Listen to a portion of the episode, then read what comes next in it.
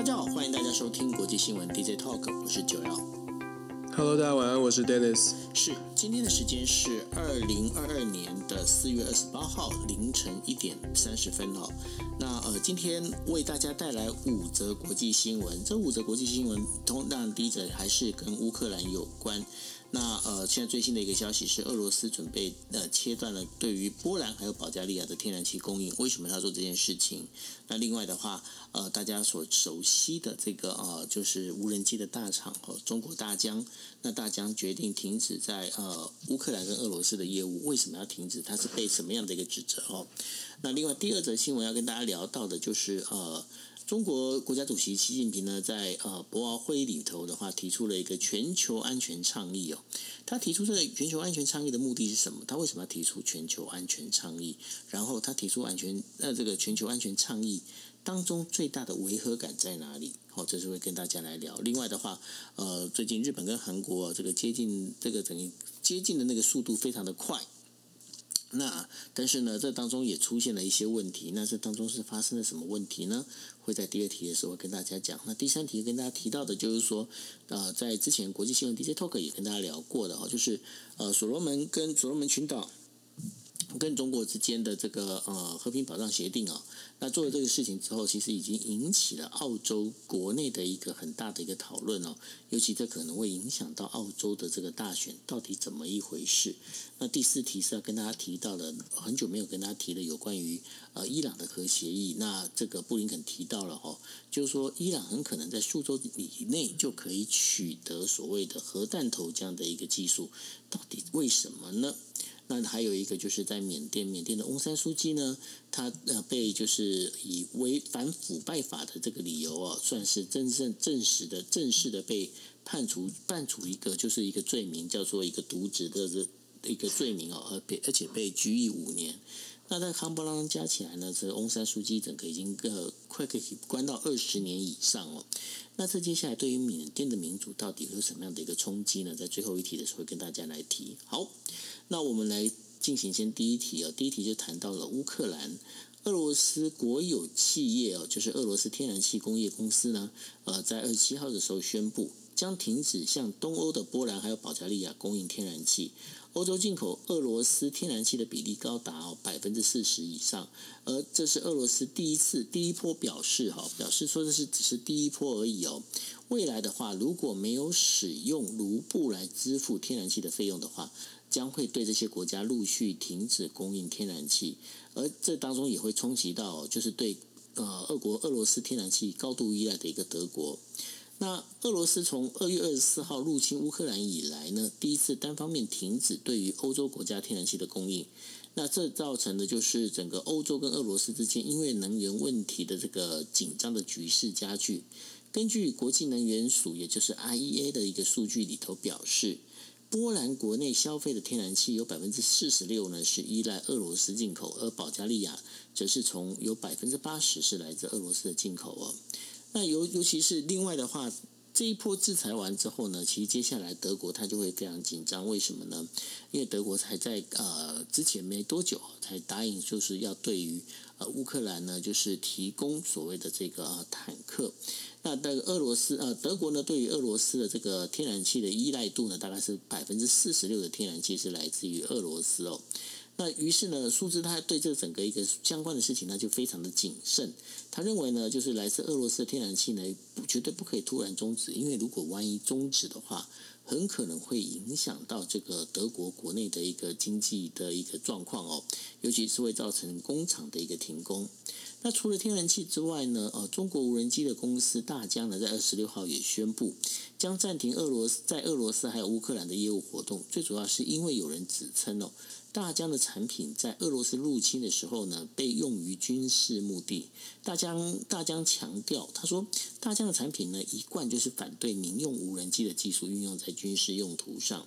那是谁在指责这个大疆产品呢？那是乌克兰的副总理。费奥多罗夫哦，他在三月的时候就已经说过了。他说：“他说这个哈，就是俄罗斯军队大量使用大疆的产品来引导这个等于说弹道飞弹哦，并呼吁大疆要停止为就是俄罗斯的呃这样的就是提供这样的一个相关的业务。呃，有部分的媒呃美国人媒体他也指出哦，就是说大疆在乌克兰的这个部署的这个无人机探测系统呢，其实是会被俄罗斯拿过来运用哦。那所以呢，现在感觉上就是整个不管是乌克兰的。国内或者是俄罗斯，它本身的话，对这场战争也开始把这个影响力发展到一些周边的国家跟企业。Dennis，接下来的一个状况，尤其是欧洲的天然气跟能源的部分，接下来的演变会来越来越剧烈哦。对啊，而且我们我们会看到，其实这些新闻的连结连结度哦，反而比较少是在战场上，也就是比较少在乌克兰的境内。问题现在我们会看到，就是我们说战争越拉时间越拉越长之后，我们现在会发现之前所说的各种的问题都会浮上台面，而这些问题不会仅仅只是在战场上面的这种死伤，会是更严重的影响到全球的互动，尤其是经济的互动。你可以看到很清楚，虽然在军事上面大家还是在讲。说哎，攻打乌东啦，或者是有核武的威胁，当然核武威胁又是另一层次。但是我们会发现，战争当中，这是战争本本本身，现在讨论是变少，反而是后续周边的国家受到的一些牵连跟影响，还有它其实在经济上面的战略也开始呃出手了。那现在当然，刚刚我们九欧你讲的这，我们分享这个新新闻最重要的部分，就是俄罗斯切断了这个乌呃这个呃天然气的供应哦。之前大家都在讲说，其实我们一直都在猜，全世界一直都在追追着普丁的这个行动。在战争之前，二月二十四号之前，大家在猜他会不会进攻，他会不会真的动手。然后接下来呢，才会才就是问说，哎，他会不会攻基辅？他会不会他的战略到底是什么？其实我们有没有发现，某种程度上面来看？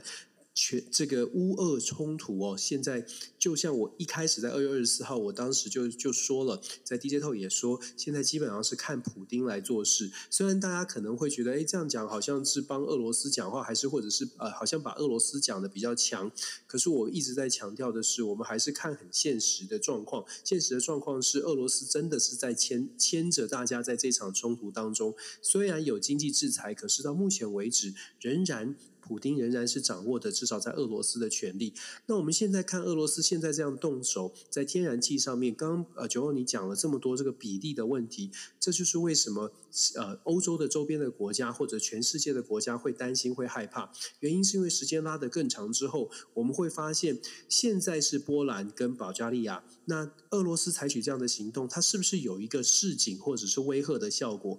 为什么这么说呢？因为波兰跟保加利亚坦白说。它这个呃直接受到的冲击，我们说比例来说已经很严重了。但是真正对于欧洲国家更有影响力的，像是法国，像是德国，尤其是德国。如果说德国本来在预测说俄罗斯到底会不会采取很强制的这个截断天然气。本来在预测说俄罗斯可能不会这么做，因为有天然气，至少俄罗斯还有收入。可是俄罗斯要求大家用卢布付款，大家不配合之后呢？俄罗斯说：“那我干脆这个钱都不要了。”用这种比较决裂的方式来面对保加利亚跟波兰。那下一步德国就会比较紧张，因为德国其实影响更更大，因为经济体本身比较大哦。虽然波兰是百分之四十几，然后保加利亚是百分之七十几，可是他们的经济体本总体的这个数量呢，其实远远不及德国。如果我们看德国，德国很多的数据报告就已经就已经告诉我们，如果德国真的被俄罗斯的这个天然气真的切断了供应的话，直接会造成今年预估哦会造成的损失会高达两百啊两千两百亿以上，甚至有人说是两千四百亿的哦这个呃高额的这个美金哦这这么大的损失，然后这个数字呢，如果换算成德国的一年的年度的 GDP 的话，事实上会让德国的 GDP 可能会下掉掉呃下。下跌、下降哦，下修，至少跌掉百分之六到百分之八，这些数字一样的。我不知道大家听了会觉得是紧张，还是会觉得到底是觉得多还是少？可是我可以跟各位说，这个绝对不会是一个小的冲击。换句话说，德国在面对现在波兰跟保加利亚已经这个天然气被切断的时候，德国现在虽然站在美国这一边，我们说昨天才开了一个军事会议哦，美国开始施加更强大的力道，要求欧洲的国家、北约国家都给予乌克兰更多的军事的援助。但是我们还是要回过头，在经济很现实的层面来说，现在给乌克兰更多的军事的成军事的这个武器的资源。短期内可以，但是长期呢？俄罗斯现在已经出手，在天然气的部分已经出手截断了。那如果下一步他再次放话说，他会在经济上面会采取对哪一个国家采取行动？这些国家是不是会开始在策略上或态度上必须做出一些更谨慎的决呃决定？我觉得这是为什么我们说战争拉长之后，这问题慢慢浮现，可能态度也会出现转变。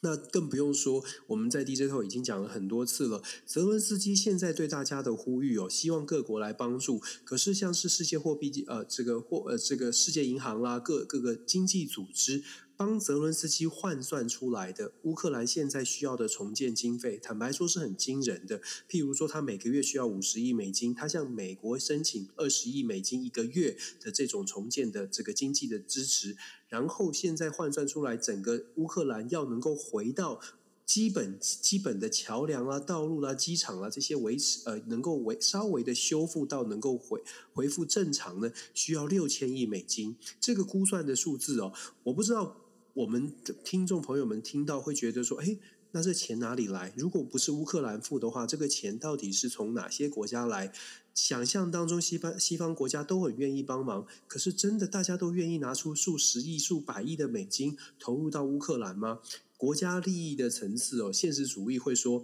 到底好处在哪里？除非乌克兰说，诶，未来如果你帮我造桥铺路，如果你愿意在六千亿的重建基金里面，你愿意付五百亿，那么我们可以给你这个未来天然气或者是乌克兰国内的这个某些矿产的开采权。可是真会这样子吗？我觉得这个就是我们说到长期抗战之后，很多现实利益的难，现实生呃现实。面向的难题浮现之后，态度可能也会转变。最后，我讲一下那个武核武的部分哦。其实大家一样的，就像我说的，核武大家都在猜说，到底会不会用核武。普京现在到底会不会用核武？我只能说，现在普京考虑核武、使用核武的可能、动用核武的可能，比上个礼拜更高一些。未来还会不会再高呢？就取决于西方国家对于呃俄罗斯的这个军事啊，或者种种的制裁和包围，是不是真的把普京逼逼到了墙角？我们说。对于普京来说，这场战争是绝对不可能投降的。那如果压力更大，逼到了墙角，当然有可能会采取像是核子武器或者是生化武器。只不过它不会像是我们想象当中的，像是广岛、长崎那样子大规模的这个伤害人类哦。它或许做的动作是比较小的。小型的核武的攻击，这个小型核武攻击会是一个贺阻效果的。它的贺阻效果是面对谁呢？老实说，他知道美国可能不会被吓跑，可是他。可是，如果俄罗斯真的采取了比较决绝的生化武器或者是核子武器，会被吓跑的是北约国家当中的部分的小国。他会觉得，哎，如果继续这样子逼俄罗斯下去，搞不好就要打就要打来我这里，或者是搞搞不好我就要受到受到一些威威胁了。现在其实已经传出来，在非常靠近南方的 Moldova，就是马尔多瓦这个国家。边界已经开始出现一些攻击哦，是不是这样的一个威吓的作用？目的是要拆散，嗯，讲很很夸张是拆散了，目的是要威吓现在仍然跟美国站在一起的这些国家。俄罗斯想要传递的是，也许我打不赢美国，可是我绝对可以让你受到伤害。那你要不要继续的？表达这种强烈支持乌克兰，继续把你的武器通通拿出来给乌克兰打我俄罗斯。我觉得他想要告诉这些小国的意见呃意义是这样哦，那个象征性的意义还蛮明显的，就是一个贺阻力。这个是呃我们在乌乌俄冲突现在看到现在哦，为什么我们看到越来越少？军事的军事的呃部分，非常纯军事的部分，其实越来越多这种斗智斗力、斗经济政策、斗外交决策这种动作会越来越多。昨天我们才在讲联合国，其实现在也是哦，各方呢都在言辞当中做一些揣摩，希望可以透出这种威胁的威胁的力量，不用不用这个核武之前，看看能不能用什么样的方式威吓对方，这个是蛮值得观察的。当然这个。战争哦，或者是乌俄的冲突会继续怎么走？我们 DJ Talk 已经跟大家说了很多次。我自己觉得，短期之内看不到和平，短原因是因为双方都觉得自己还有机会。那长期呢？呃，现在看不到和平，长期我们可以预期的是，整个全球的经济是会受到很大的打击的。那至于说中国的大疆停止乌俄的业务，我觉得这不只是大疆了。不管我们先，我们先姑且不论大疆到底有没有帮助中国的政府去收集各种的情资哦。其实现在任何企业在乌俄之乌俄这两国有做投资的，其实现在都面临一个难题。这个难题就是，我不管怎么做都有可能被批判，尤其是在俄罗斯有投资的。这两天呢，美国的百事可乐公司，大家都很熟悉的百事可乐公司，就自己啊在股市就认列了它的这个损失，认列了超过两亿多美金的损失哦。原因就是因为它现在必须要先终止俄罗斯的呃这个在俄罗斯的营运，并没有说要完全的放弃，可是目前暂时的终止。大家会说，因为它是卖饮料的、卖可乐的，为什么他必须要终止？或者是大家会说，哎，终止的好，本来就是应该这样，就是应该完全的跟俄罗斯决裂。但是如果大家是百事可乐的 CEO，你我不知道各位还会不会同样的觉得，哎，终止的很不错，终止就是我们要有最高的道德标准。老实说，作为 CEO 来说，现在在俄罗斯的投资，真的只能很认赔的去认列一些损失，看看未来还会不会有。逆转的机会哦，毕竟在当地已经有厂房，已经有投资，完全撤离难度是非常高的。那这不只是百事可乐，其实各家公司，包括台湾的企业，也都一样。大家在新闻上看到同样的问题，基本上现在已经不是纯粹的经济问题或贸易的问题，而是一个企业形象。如果你继续在俄罗斯工作，你就是会受伤。大疆之所以退出乌俄的业务，如果我们不从政治的或者阴谋的角度来分析，大疆。退出很大一部分原因是因为不再想不想再淌这趟浑水了。两边在两边的投资，我暂时都不做了，我都退出，避免我自己的商誉受到损害。毕竟它还有其他西方国家的广大市场。呃，我自己也其实有用过他们的无人机，我其实觉得蛮不错的。我不知道九欧你有没有用过 DJI DJI？哦，我有用过，嗯。我觉得其实还不错，当然它可能没有到军事的水准，但我觉得还不错，所以我我自己会我会判断说，他现在退出乌俄业务，那是因为那边基本上是一场浑水。是，那呃这个部分呢，我们这样听完之后会发现一件事情，就是说，哎，这样听起来好像俄罗斯跟呃西欧还有就是包括美国哈这样的一个我们在讲的这些国家呢，这个整个。变得好像非常的紧张哈，那变非常紧张的状况之下呢，呃，中国国家主席江呃习近平呢，他在博鳌经济论坛的时候，他就提出了一个想法，叫做全球安全倡议哦。那习近平认为呢，现在随着单边主义、霸权主义还有强权政治的威胁日益增加，那和平、安全、信任这个治理的这个缺失哦。人类在安全领域要面临的一个挑战呢，会非常的一个棘手。所以呢，他认为呢，从思考人类未来命运的一个视角呢，呃，中国将要提供新的国际公共财，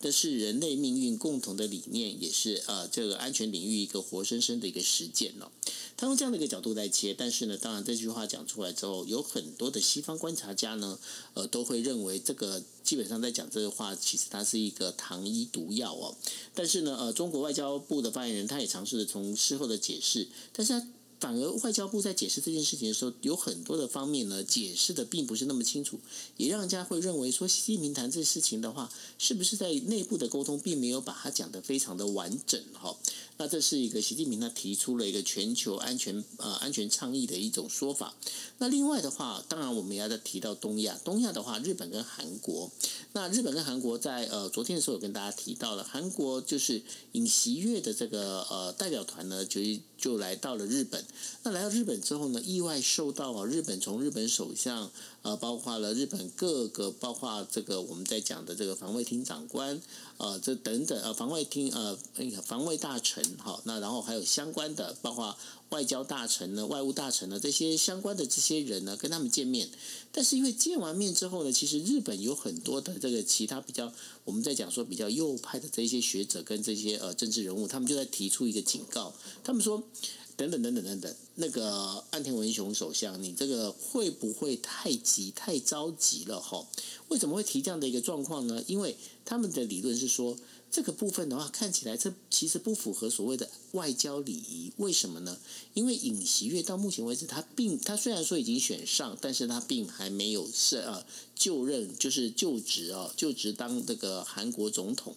那还没就职当韩国总统，现在代表团来，然后甚至见了日本的各界，我们在讲的政治这个正式的这个各界，甚至他见了这个日本首相岸田文雄，还谈了二十五分钟的话哦。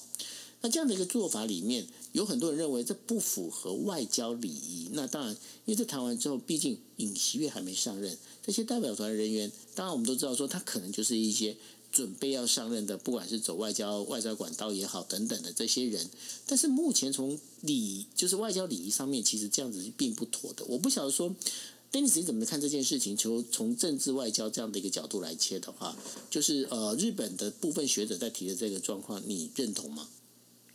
我觉得是啊，我觉得这个学者专家他们呃，日本内部或者南韩内部哦，事实上对于双方是不是要这么快速的修补关系，其实有不同的意见。如果我们只站在尹锡悦现在想要积极修补韩国的跟韩国跟日本的关系的角度来说，那会觉得哎，那和你很积极啊，你还没上任，你已经把呃未来要做官的、未来要负责这些业务的人呢，就已经送到日本，赶快去做这样的动作。那当然会有人就说。你还没有，你这个不符合外外交礼仪，不符合过去的常规惯例哦。尤其日本的部分也是，你为什么会跟只是即将上任的人？明虽然当然是他们马上就要接任内阁的这些部部会首长，但是他还没有正式的上任，表达这么积极的态度去做一些接见，或者是做一些连结，是不是符合呃符合这个过过去的这个惯例？那这么积极的接见，是不是真的就能够代表说，那日本韩国关系就一？帆风顺，双方都有意愿就一帆风顺呢？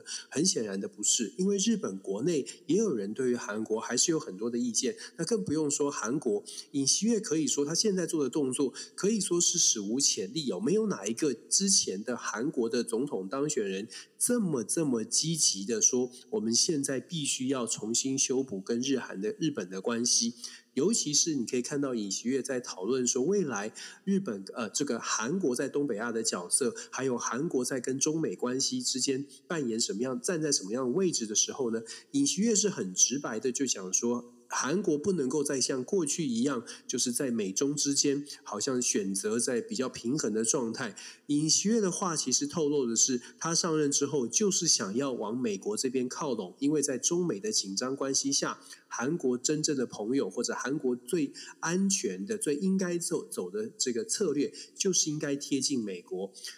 可以想象的是，尹锡悦自己本身在韩国的大选赢对方、赢对手不到百分之一，所以当他做出一个非常明确表态，就是立场的选择的时候，一定会有另外那一半的人，将近一半的选民会说：“我就我就是因为这样子不喜欢投给你，不想投给你哦。”他的这个决策这么清楚的表态，这么清楚的在中美之间这个选边站，甚至是在美日。同盟的这个概念上面，朝向抚平韩国内部，或者是稍微的这个漠视，或者是降低韩国内部对于日本的这种嗯不满吧。尹锡悦是极力要做这件事，可是并不并不是那么容易。更何况这个时间才上任不到，才当选不到呃两个月的时间，他的动作这么大，事实上会让本来就对他有反感的，或者本来觉得对他不放心的人，恐怕是更加的不放心。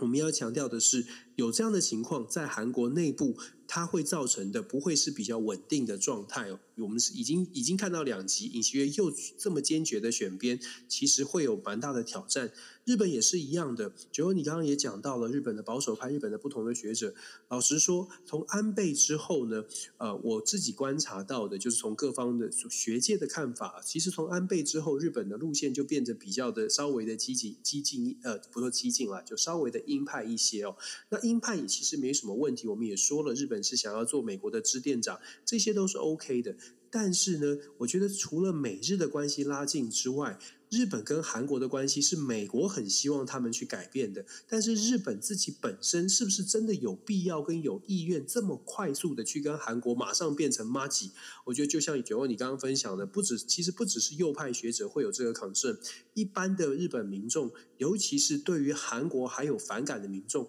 恐怕他会把这种积极的动作当成对于现在的这个执政团队哦，尤其是岸田文雄，可能是一个负就是负面会扣分的事情。因为他会认为我们日本好好的，我们有自己的路可以走，在处理韩国问题上也必须要尊重日本这边所说的所谓的历史的事实，不能完全按照韩国的说法去走。所以，当日本韩国想要拉近关系，如果岸田文雄现在是没有看起来就是马上就同意。承诺什么事哦？可是如果岸田文雄真的选择了要跟韩国走得比较近，真的选择了说，哎，美日韩真的可以变成一种安呃三方安全协议，我觉得他在日本国内也会遇到很大的挑战。当然了，这跟接下来日本的这个所谓的国会的选举，然后岸田文雄所带领的这些人跟安倍晋三的势力，是不是会出现一些竞合的效果？如果岸如果岸田文雄自己本身这个九二你的专业了。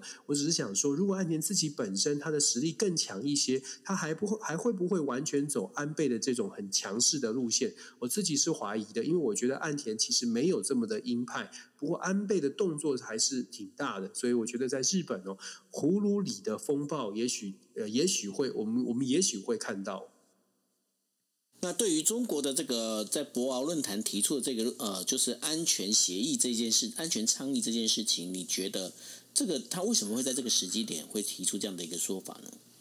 他想要他想要改变他的形象啊！我的直直观的感受就是，呃，他当然可以，习近平当然可以说他任何想说的话。问题是重点在于人家相不相信。嗯，全全球的这个安全倡议哦。如果你今天本身让让大家目前在中中国在现在全世界全世界各国的眼中哦，基本上它并不是一个形象非常好的一个国家。我很抱歉，我这个可能很多人会觉得，哎，怎么会这样说？但是真的到目前以现在的状况，从疫情之后。中国大陆就是北京当局，它的对外的政策，尤其是战狼外交，其实对于很多的西方民主国家来说，它并不是一个非常正正能量，至少不是阳光老大哥的感觉哦。它可能稍微的是多一点猜忌，对北京的任何的建议会多一点的猜忌。毫无疑问的，中国有它的支持者，像是呃，可能是开发中的国家，或者像非洲国家，很多跟它都有一些经济的往来，这个是没有问题。这些国家会觉得，哎，好啊，好啊，这个共公共财说全球安全是一个好的概念哦，他们大概不会有什么样的这个反对，可能甚至会支持。问题是，中国大陆的这个建议，在博鳌论坛里面所提出的全球安全倡议。是只是想要把自己的支持者拉得更紧吗？很显然的不是哦。他希望的是最好是他提出了这个倡议之后，让大家重新认识中国，然后了解说北京当局呢也是想要朝着和平，朝着大家大家一起有一个共识哦。可是重就就重点在于有多少人会相信，有多少人会因为习近平的这个论述而买单。所以全球安全倡议，我自己甚至很多的西方的评论是说。习近平在这个时间点提出全球安全倡议的主要目的是要帮帮助俄罗斯解套哦，因为他一直在强调全世界应该公平的对待所有的不同意见，大家要更包容。那这样讲呢，是不是意思是说，这合理性或正当性他自己没有选择去制裁俄罗斯？呃，这这这样的一个做法哦。所以，全球安全倡议，我们说他提出来会想象的状况是：哎，大家可以了解，哎，这是一个公共财，然后大家一起来追求和平。问题是谁说的差别很大？今天如果是西方国家说出来，瑞士说出来，呃，甚至甚至其他更小的国家说出来说，哎，我们应该要有一个全球安全倡议，它的这个效果跟。跟正向的这种印象，恐怕会比北京当局说出来来的来的好一些哦。习近平目前他可能需要整个中国大陆除了国内的这个。呃，疫情之外，内忧外患，乌克兰的问题也让他很伤脑筋。所有的事情呢，对于习近平而言，都是集中在他现在正想要稳稳进入第三任期的这个过渡期。所以，接下来我们可以好好的观察习近平接下来这几个月，今年的夏天恐怕会很忙哦。因为疫情，首先的疫情，他要怎么调整他的政策，然后对外在乌俄的冲突当中，不断不断的就是被问到说你要站在什么位置上。可是很显然，中国就是不想要。要很明白的站站位，那这样的一个动作，这样的不作为，就引发了更多的争议。那就更不用提说他提出全球安全倡议，大家会有多少人响应哦？我说了，支持他的国家会觉得有道理，可是不是很支持习近平，不是很支持呃中国大陆的这个呃北京当局的这些政策的朋友，或者是国家，可能。基本上就觉得笑一笑，一笑置之，不会把他真的当一回事。虽然他讲的多么的理想，因为过去的历史经验让大家对他的信任，对习近平的信任，其实并没有没有他可能没有他想象当中的那么高哦。安全倡议，我们真的是博在博鳌论坛上面这个倡议。象征性的意义大一些，至少象征说中国也在也是很在意和平的，也是很努力的在想要为世界和平尽一份心力哦。那我们当然希望这种善这种善念可以落实为真真实的真实的作为，尤其是面对两岸关系的时候哦，双方其实都需要多一点的善意，习近平的善意可能也要秀多一点吧。嗯，的确是这样子哈。那但是呢，我们在呃，就是即将在下个月举行的大选的澳洲哦，大家可以发现一件事情，在澳洲朝野呢，双方对于这围绕着有关于南太平洋所罗门群岛的这个这个论战啊，开始越来越激烈哦。那反那个澳洲反对派就批评执政党在所罗门与中国在签订所谓的安全协议上面呢，出现了频频的一个施政错误哦。那而且呢，该如何在安全方面跟中国打交道呢？正成为这一次整个澳洲大选的最主要的焦点。那工党也就是呃，我们在讲反对党的工党哦，就劳动党，它本身来宣布哦，就是说将在未来四年之内呢，增加对于南太平洋地区官呃所推展的官方发展援助，也就是 ODA 哦，他他们将提供五点五点二五亿的这样的澳澳澳元哈。然后同时呢，建立一个叫做澳洲太平洋国防学院，为太平洋岛国的国防和安全部队呢进行所谓的培训。那南太平洋的这个问题哦，过去其实很少是成为澳洲大选的一个话题。过去澳洲大选的话题，大部分都在谈是经济政策或者是气候变变化等等这些问题。那执政党跟反对党，它在舌战的一个就是论战的一个背后呢，最主要是针对中国在这个地区的影响力其实是越来越强而产生的一种危机感。那所罗门呢？虽然说否认中国会呃在所罗门这边建设军事基地哦，但是提前泄露的这些他们合作草案里面，的确是包括了就是中国向所罗门派遣军队这样的一个内容哦。那所以这整个一个事情里面，让澳洲其实会越来越紧张，也会越来越担心。为什么呢？因为澳洲本来在澳洲跟美国呃还有就是英国所谓的 AQUAS 这个这样的一个合作方案里头，其实澳洲的这个核子潜艇舰呢，在过去其实在这边。的话，可以比较安全、安心的去做一些相对的行动。但是如果在所罗门有这样的一个军事机呃中国的军事设置之后，其实呢，对于他们整个就是澳洲整个军事安全，其实是一个很大的一个威胁哦。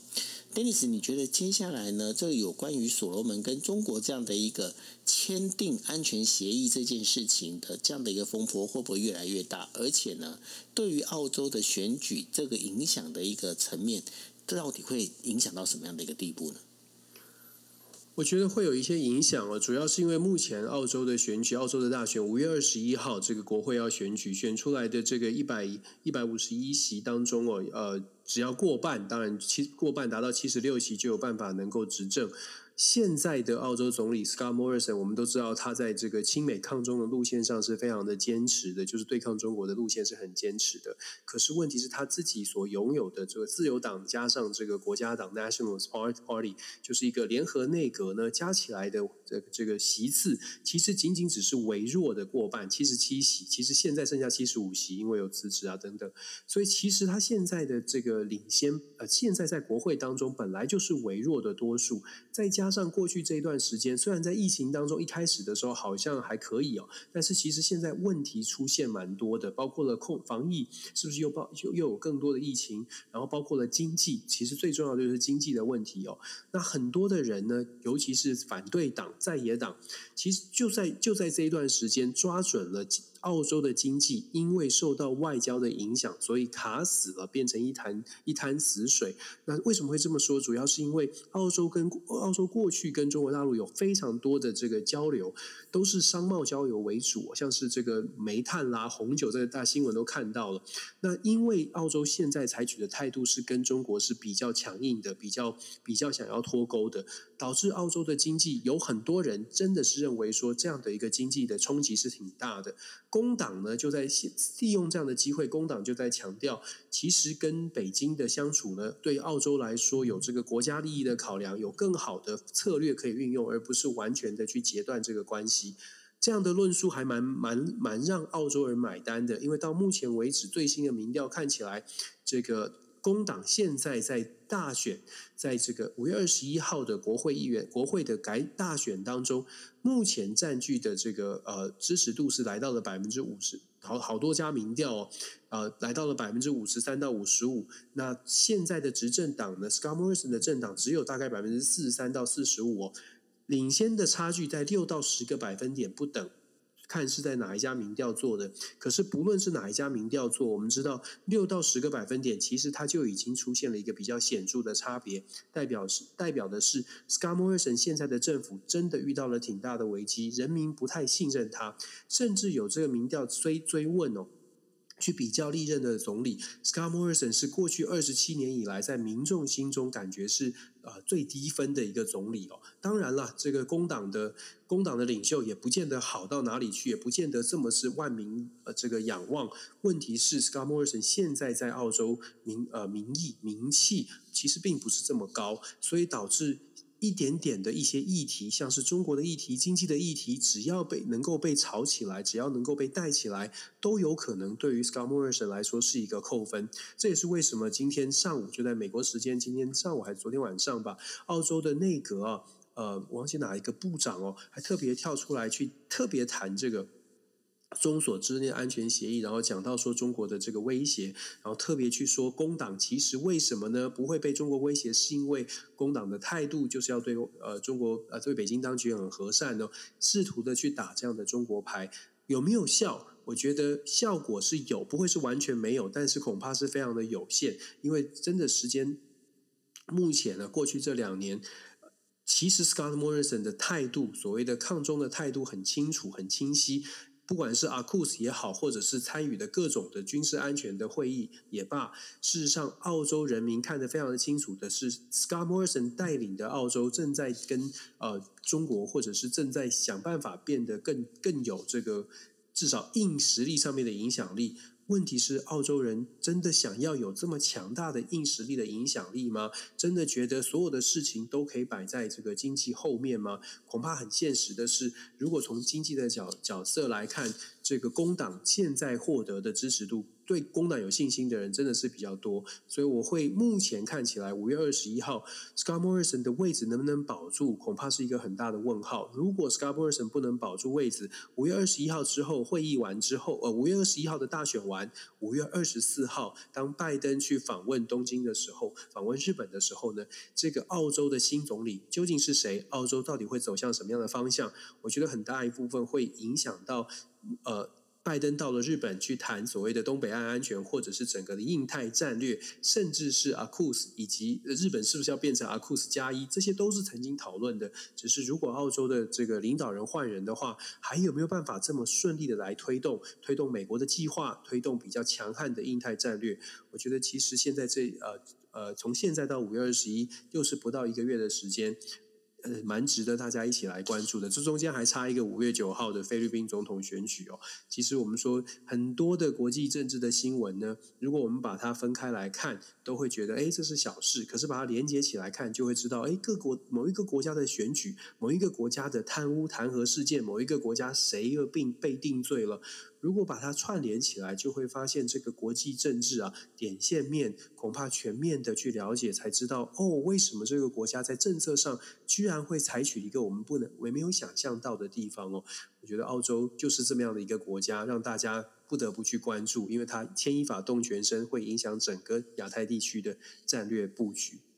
五月九号，除了那个菲律宾选举之外，也是俄罗斯的那个他们国内的这个胜利日。胜利日哦，所以这个当中的话，其实又跟乌克兰之间会有一些关系哈。那这当中会怎么演变，其实非常重要。那另外跟大家提醒一件非常重要的事情，就是说，当我们在聊澳洲的时候，大家会觉得澳洲，嗯，啊不就是一个袋鼠的地方吗？没有哦，澳洲其实它有很多的这个天然资源，尤其在现在哦，就是我们在讲的，就是。之前在提的这个俄罗斯关于天然气的部分，澳洲呢，它本身有产，就是生产所谓的褐煤哦。那褐煤是做什么呢？它是放在天然气里面，可以呢，呃，降低，就是降低所谓的这个碳排放的这个碳排放量哦。那另外的话，褐煤它还可以去协助提炼，就是所谓的氢气。那日本跟呃澳洲在于这个天然，就是天然气跟这个就是氢气这部分的这个相互的合作呢，其实相当的紧密。尤其是日本，它呃三井造船呢，曾经还打，就是现在还有一艘就是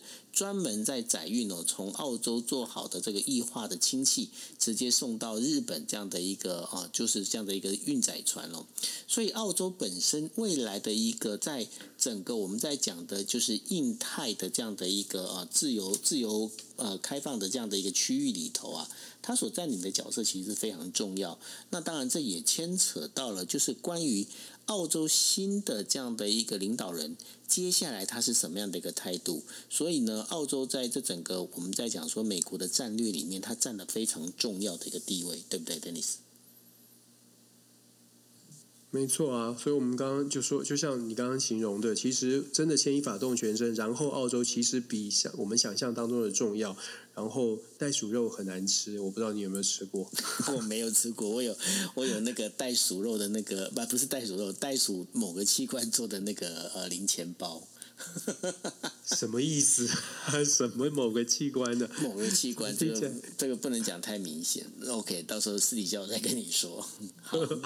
好，来，我们进入第四则。哦第四则要谈的就是美国国务卿布林肯呢，在昨天的时候表示，伊朗获得核弹的技术时间已经从原本只要一年多缩短到只要几个星期就可以了。那这当中最主要问题是在于哪里呢？是二零一八年的时候，美国前川普政府呢退出了所谓伊朗核协议重建谈判哦。那这只造成就是所有的这个伊朗的这个有关核协议这部分呢，已经进入一个停滞。布林肯呢在参议院外交关系委员会的听证会上表示，他说，呃，他呼吁哦，就是美国应该赶快要重返这个所谓的核协议哦，因为尤其是要让伊朗能够能够好好的谈哦，要要不然的话，伊朗伊朗他目前已经暂停了所谓的核协议的这个义务哦。那他暂停了这个义务之后，其实对于呃这整个一个我们在讲的，就是有关于中中东安全来说，是一个很大的一个威胁。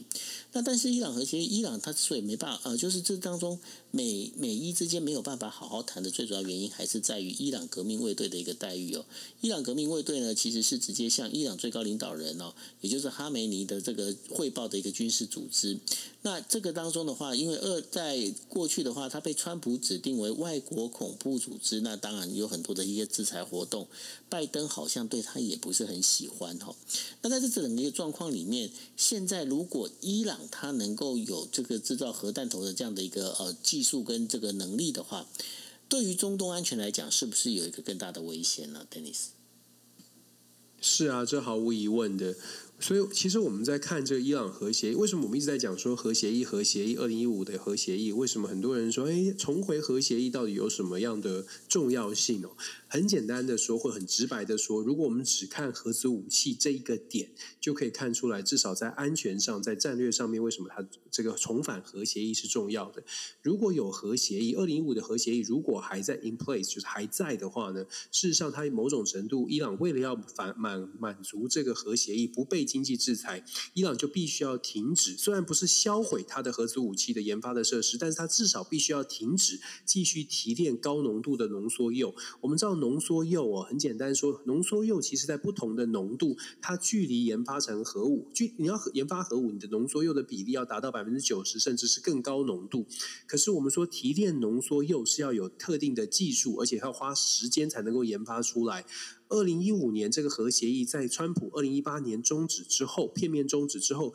伊朗就重启了它的核武器的研发。那以色列呢，其实一直在旁边就说：“你看，伊朗从头到尾就是想要创造核子武器，所以我们以色列才会说不能重返核，不能只是重返二零一五核协议而已，因为。”从不只是重返二零一五核协议，任何时候只要伊朗不满，都有可能片面撕毁核协议，开始重新研发。不过以色列这个论述呢，它有一个很关键的前提是，呃，如就是川普如果不退出的话，不退出的话，其实到也许到目前为止，伊朗还在还卡在可能浓缩铀就只有低低阶的浓度，而不会现在这么积极的研发到高浓度，甚至已经快要成功了。所以要不要重返核协议，就关键就是说，呃，包包括布林肯在国会的听证会也说，美国到目前为止还是认为重返核协议是最好的方式。在目前没有其他更好的方法的情况之下，重返核协议是最好的。可是，当然，就像我们说的，以色列会在旁边一直说，伊朗不管怎么样，他都会造。你只是你只要给他一个破口，他就会造。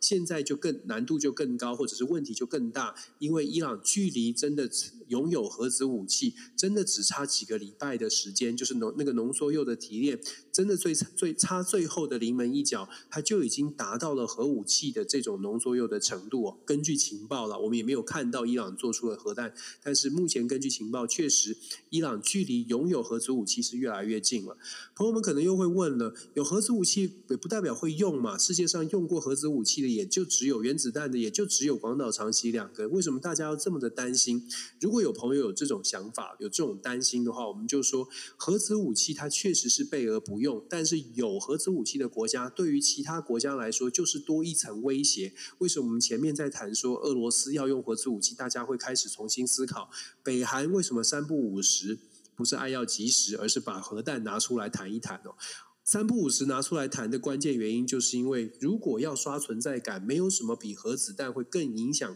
更让人家觉得，哎，我必须要正视你，我必须要必须要重视你的说法。所以，伊朗现在呢，看起来既然不能重返核协议，在美国不愿意放手。让这个伊朗革命卫队回到重新回到可能没有呃拉拉出这个恐怖组织的清单，这些一件一件的要求，经济制裁也还在一件一件的要求，美国没有放手的情况之下，伊朗就说那我们就来研发核弹。现在看起来非常接近，美国这个时候要不要积极的去把核协议谈成，让它的浓缩铀浓度停留在现在？还是说美国要跟着以色列讲说，跟着以色列走，说不管怎么样，反正伊朗都会继续提炼高浓度的浓缩铀，只是时间早晚而已。如果不销毁核协核子武器的研发的这些机制呢，呃，这个核协议就没有任何的意义。到底哪一个是对的？布林肯的谈话这两天的谈话看起来，美国大概会坚持，希望可以以全力朝向签下核协议，把它停止在目前为止作为一个目标。可是我们也要。老实说，我自己一直在看核核协议的这个签订的问题，我会想说，你明明就看着伊朗一步一步一步的在提炼更更高浓度的浓缩铀。可是你还是在谈判桌上慢慢来，还是一样。如果你真的觉得伊朗拥有核子武器是这么令人紧张的，那为什么西方国家还是宁可慢慢来？很多的小的细节，或者是很多的呃妥协，不愿意去做出承诺，不管是经济制裁也好，或者是把这个呃革命卫队拉出反恐名单也罢，这些会造成的后果，负面的后果，真的有让伊朗拥有核子武器这么强大吗？我我应该我不知道大家这样绕来绕去有没有听懂哦？我在讲的是说，伊朗如果拥有核子武器是这么危险的事情，岂不是应该要大家都要全力去阻挡它发生？可是现在看起来好像。嗯，组长的力量，或者是组长的那种集体意志，也没有强到强大到必须要放下一切的纷争，一切的这个呃不呃旗舰，就是要让核武核协议赶快签订完成。目前我看不到这样的现象，我不知道是不是大国有各自的盘算，但是我至少知道，伊朗拥有核子武器，它对于这个世界会会多一多一个更危险的变数。中东地区啊，也是我们呃。现在因为关注乌尔，所以比较少看的。可是其实中东一直以来都说什么巴尔巴尔干火药库啦，或者是中东是这个潜在的这个爆炸点哦。我相信现在如果伊朗拥有核子武器之后，中东未来它的这个纷纷扰扰恐怕只会更多，不会更少。是，那所以呢，这个伊朗它这个就是恢复这个核协议这件事情哦，到底现在该怎么做？那当然，大家也可以发现一件事情，我现在感觉上现在各国其实各国的一个盘算，跟过去我们在讲二战之前所发生的这个整个一个状况，好像有点像哎，邓尼斯。其实很像啊，已经有不少的学者专家都在说了，现在。现在的这种有点浮动哦。如果大家跟我们一起，就是在 DJ 时候一起来听，我们一起来看这个国际局势，可能都有同样的感觉，就是现在全球是处于一个好像风雨之前的这种浮动的状态，各国各区域都在抓自己的利益，都在想办法做，能抓多少抓多少。这也其实也是为什么我会很紧张的，会会越来越紧张。说，哎，我们应该赶快赶快，台湾要思考，要思考台湾的位置，然后怎么样能够团结，用想到我们的生存之道。这不见得是对中国单一的这个威胁哦，是整个全球是非常的非常的浮躁的。我们可能就像我刚刚说的，中东地区什么时候会出现比较大的麻烦？现在大家关注焦点没照到那里，等到镁光灯就是聚聚光灯，如果打到中东，你就会发现，原来现在在伊拉克北部已经出现了一些争端了，也门的争端也还没有结束，那更不用说在非洲很久人没很久没有人去关心的伊索比亚的问题，也持续在那里发生当中。那不用说还有阿富汗，我们随便点这些 DJ talk，我们都。讲过的事情，没有一件事情是已经尘埃落定的。这个就是最危险的地方。我们刚刚讲的这些消息，都是新闻过后之后呢，其实没有一件事情是真的有有这个拍板定案，说，哎，这些地方已经到了一个稳定的局势了。阿富汗没有稳定，伊索比亚没有稳定，也门没有谈成，沙特阿拉伯跟中中东之间现在积极在互相拉拢、互相较劲、互相在围堵伊朗的这个状况，也在持续升温。没有一件事情，但我们在谈的这些国际纷争，是真的像过去好像有一个和平协议，有一个固定的，哎，我们签了五年、十年不变，或者都没有，这些都没有。所以现在全部每一件事情其实都是浮着的。这就是为什么我们要一直讲说，要特别特别小心，跟特别特别关注。希望台湾不只是看我们两岸之间，还要看一下整个世界的变局哦，蛮多蛮多要注意的。就是所谓的“山雨欲来风满楼”哈，大概是这样的一种感觉。好，对对，那我们接下来咻咻 咻咻咻，你一定要耍宝一下就对了。好，对，太太紧张，太紧张了。好，来，那我们进行第五则新闻了。第五则新闻要跟大家聊的就是缅甸法院呢，以违反反腐败法的这个理由啊。叛主政变中被拘留的这个民主人士呃民主领导人哦，就是翁山书记五年的一个监禁，这是第一次哦在腐败审判中哦所做出的一个决定。那缅甸军方的目标呢是希望在二零二三年大选之前呢整垮就是翁山书记所领导的就是全国民主联盟，也就是 NLD。那据说呢，这个整个裁决里面呢，是把翁山书记还有他的一个在仰光地区的这样的一个总理哦，就是这个有关于这个贿赂的事情啊。然后这当中就是军方是指指控翁山书记呢，在这当中收取了大概六十万美金的现金，还有十一公斤的金块哦。那对于这当中，他甚至这个总理呢也发表了，就是说，哎，他的确承认是有这样的一个贿赂跟诈欺的一个证实哦。那但是呢，翁山书记认为呢，这个是非常的荒谬，而且他对这件事情并不认罪。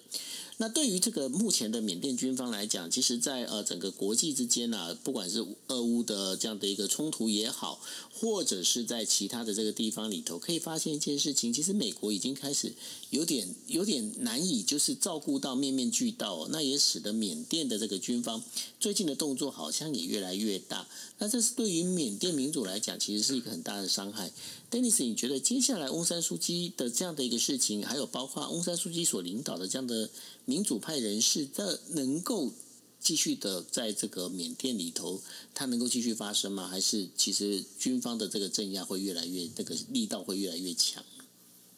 我我没有办法对缅甸太过乐观哦，因为过去哦，像是缅甸，其实过去发生了蛮多次的这个呃激烈的民主运动，不管是翻红花运动啦等等，我们回顾过去。都会得到一个比较呃理想的结局。我们说相对理想的结局是至少都能够稍微的回复到一些正常轨。那甚甚至之前这翁三书记还能够当选，这个还可以透过民主的选举选上哦。虽然军政府还是在旁边一直都存在着，可是至少还是有稍微的朝向民主的方式方向发展。这个关键在哪里呢？关键在于过去这一段，过去这几年，可能过去这十年、二十年，还是在全球还是在一个相对稳定的这个状态之下。所谓所谓的相对稳定，就是大家也听我讲了好多次了，一个一超多强的体系，过去还能够维持住，美国还是很强的。刚刚九欧你讲到一个重点，就是美国好像也没有精神再去处理缅甸。确实，现在的国际局势，美国根本没有精神来处理缅甸，他连北韩都都都只能放在旁边。金正恩都一在一直在发飞弹，一直说选我选我看我看我了，他也只能派一个特使在旁边等着，看看有没有办法真的找到时间来处理北韩的问题哦。那更何况是缅甸，相较于其他的地方，缅甸的议题。老实说，我们选择缅甸，那还是因为我们也看到了一些新闻，还有谈到缅甸。我刚刚讲到的，像是伊索比亚跟这个也门，是根本都没有媒体去报道的，根本就没有办法浮上台面的一些混乱的状况。过去也那那些地方也相对是稳定的。我所谓的相对稳定，是说三不五时就会有人去关注它一下，三不五时就会看到它，因为全球的局势基本是稳定，所以美国还有一定的力量跟资源，可以稍微。把目眼眼角的余光瞄到那里，可是现在美国的眼角余光已经瞄不到缅甸。老实说，如果你是拜登哦，你就算看到缅甸的状况，也觉得诶应该要帮助他一点。可是你想想，你有你刚刚才投入了可能数百亿的美金，在数又又宣布了要给了多少钱给泽伦斯基，又宣布了要多少的资金在救国内的政政这个国内的这种经济呃。振兴经济的方案哦，你要如何去开口？如何去处理缅甸呢？派一个特使吗？过去已经派过了，没有太大的效果。缅甸或者是东南亚国家，如果真的要处理缅甸问题，他恐怕要跟。呃，这个东协国家拉的拉拉近更近的关系，让东协去出面来处理缅甸问题。其实我们之前也说过，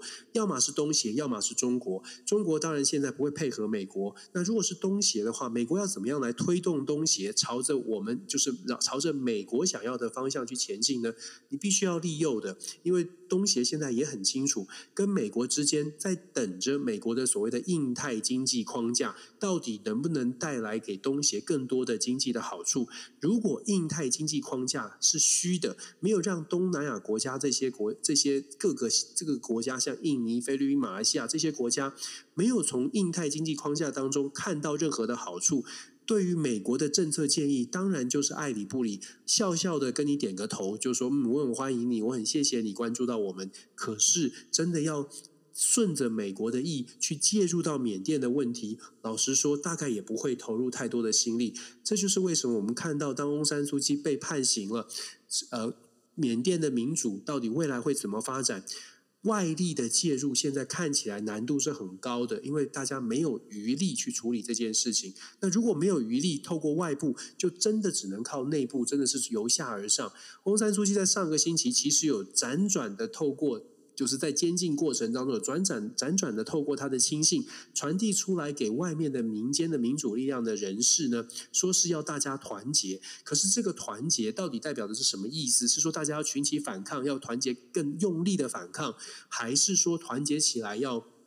找什么样的策略跟军政府进行妥协还不是很清楚，但是现在已经看到了翁山书记这个军政府呢是打算要用更强力的手段就把翁山书记关着哦。那以翁山书记的年纪哦，他虽然是被判五年，可是再加上他其他的刑期，现在看起来整个年份哦要被关进羁押的年份拘拘禁的年份是十一年。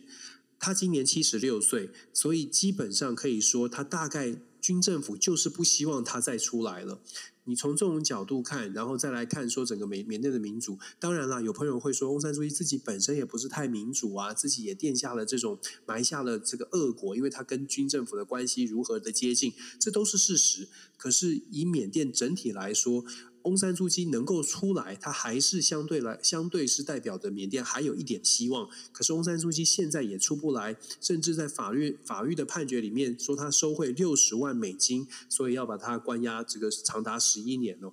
欲加之罪，何患无辞？当然，我不是说收六十万美金不够多，而是真的对这个这这样的一个判决，整个流程加上不透明，很显然的，这是军政府做出一个政治的决定，也是除了硬体的打击所谓的民主势力之外，软体的在精神上面压制了民主的声音，告诉你们说，你们的领袖啊，即使是翁山书记这么有人气的人，我都可以压制了，你们换一个换一个谁能够比他更有力量？我还是要强调。虽然有人会认为说翁山书记有很多的负面评价，但是他在缅甸，尤其是缅族的人的心中，还是有一定的这个很强的号召力哦。所以我们说把翁山书记羁押，甚至是终身，虽然现年以年份来说，可能是终身监禁这种动作，他是想要杀鸡儆猴的告诉呃缅甸的人民。不要跟我作对，不要跟军政府作对。翁山书记我可以关，世界没有时间理你们。所以缅甸的民主人士啊，看你要不要配合。我要么是用硬的，用软的，用硬的，或者是挡掉外界的资、外界的外力、外力的帮助哦。军政府现在都可以做到，所以军政府现在是很强势的。所以我刚刚会说，要说缅甸的民主会有什么样的发展，我目前看不到曙光，看不到乐观的面。的确哦，那这当中的话，我们也不要要跟大家讲一个呃，就是最近有关难民的一个问题哦。光是在日本呢，日本最近就有一个非常大的一个讨论，讨论什么呢？呃，因为目前日本接受乌克兰的难难民的话，大概目前已经将近是七百多人到八百人左右了哈。但是相对的哈，相对的来自于缅甸的难民，目前的人数其实是寥寥可数哦。那有很多人就会就是质疑这件事情，就是说，难道日本政府对于难民的本身的政策也有所谓的种族歧视嘛？吼，那为什么是对于乌克兰的这个难民的这个接收程度是相当的高，那反而是对于缅甸的难民呢，一直没有办法做一个有效的开放？对于这个部分，Denis，你有没有发现一件事情？好像占着这个新闻新闻版面越大的这个，就是好像越容易被受到关注，吼。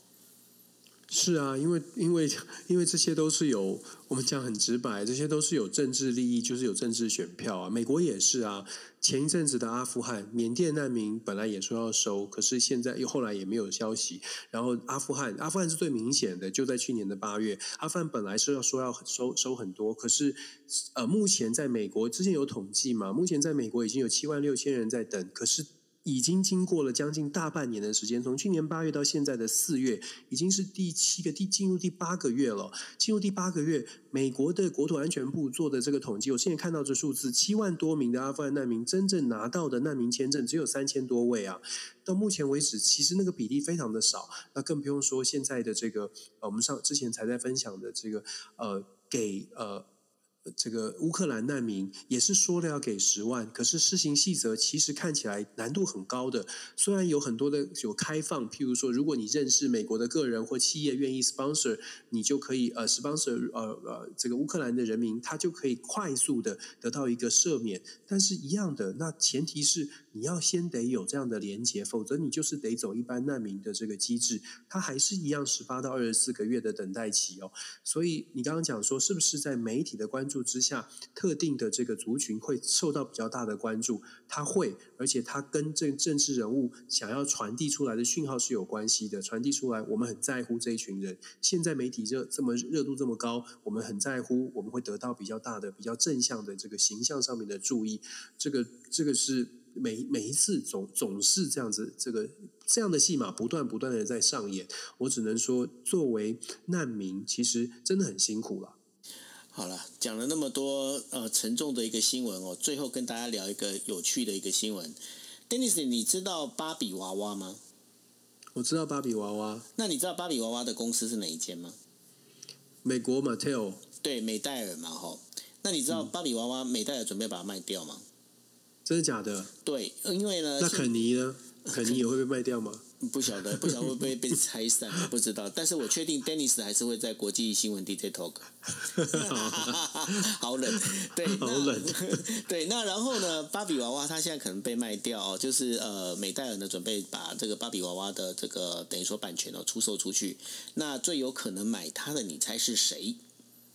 最有可能买它的会是谁啊？嗯，我不知道，迪士尼吗？还是 LVMH？就是呢，Louis Vuitton 的这个集团哦，对，很妙吧？哎，还蛮适合的。很妙哈，很妙哈。对，那目前正在正在谈判当中。那这是最新的一个消息，是呃美国的那个。华尔街日报哦，它呃这个电子版 WSH WSJ 哈，他们这个最新的新闻，然后呢，很可能会卖给就是 LVMH 集团哦。那如果卖给他的话，会不会以后就是那个有没有那个像是那个东配用啊，或者是那个就是我们在讲那个香槟啊，或者是这些红酒上面，搞不好还挂一个芭比娃娃的一个人像，会不会？其实有可能诶，你想想看，芭比娃娃的世代，那个世代可能也都现在已经功成名就了，所以很多 豪华的这个你要讲功成身退，没有没有没有功成名就了。我是我的意思是说，其实我想象得到，就是如果你。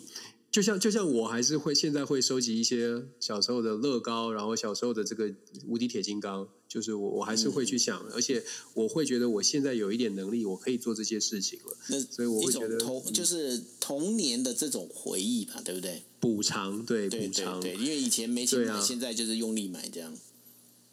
对，也也不太敢用太太用力，但是就是可以啦。所以，所以我觉得这有可能，这有有一定的商机啦。复古风嘛，商一定的商机。对，反而是现在的小朋友玩芭比的可能稍微少一点。你女儿玩吗？没有，她完全不玩。那她玩什么？她也是很女生的东西，就是小小，她喜欢小动物，但是大部分都是电子，但电子的商品都是 iPad，都是手机，所以现在小孩子玩的恐怕不会是。至少我们家遇到的状况就是科技产品。哦，那所以他也不会玩维尼维尼熊就对了，小熊维尼，我们家没有。我我有我有我我们家有一只超级大的维尼熊，那个那个维尼熊是我儿子出生之前，我在那个你知道有夜市那种投篮，美国也有，美国这个大的投篮投篮，我投到一个很远的，得到一只超级大的维尼熊，是。对。但你你知道，但是那个时候他还没有上任。不过你知道一件事情吗？那个迪士尼它所有的这些公仔里面呢，现在授权金最便宜的就是小熊维尼，你知道吗？真的假的？真的真的真的。对，因为其实就是很惨，因为这小熊维尼没办法在中国能够 能够就被授权，所以说它在授权金其实是在所有的这个我们在讲所有的这个偶像里面最便宜的，因为真的是好像就有点滞销，好可怜哦，嗯。这个这个风，我觉得风水轮流转哦。也许十年、二十年后，搞不好又翻翻红了。没有当这个没有象征、没有任何的其他的象征意义啊、隐含意义的时候，搞不好又翻红，因为它本身其实还蛮可爱的。那叫做翻红花革命。我大家刚开始都有在讲翻红。好啦，我们今天被瞎打屁。好，OK，那呃，非常谢谢大家哦，这个收听我们的国际新闻 DJ Talk。大家不要忘记一件事情，芭比即便是卖到了，卖给了 LVMH 哦，那 Dan 那个那个什么肯尼会跟着过去的时候，但是你们相信我，就是 Dennis 还是留在国际新闻 DJ Talk，OK？好，超人，超人，好，不要搞到大家睡不着。对，好啦，OK，那这就是我们今天为大家带来国际新闻 DJ Talk。那明天晚上一样是呃凌晨的一点半。那在下个星期呢，因为 Dennis 他准备放暑假，所以我们时间可以调回到呃晚上的十一点四十五分。那也欢迎大家继续锁定。那谢谢大家，大家晚安喽，拜拜。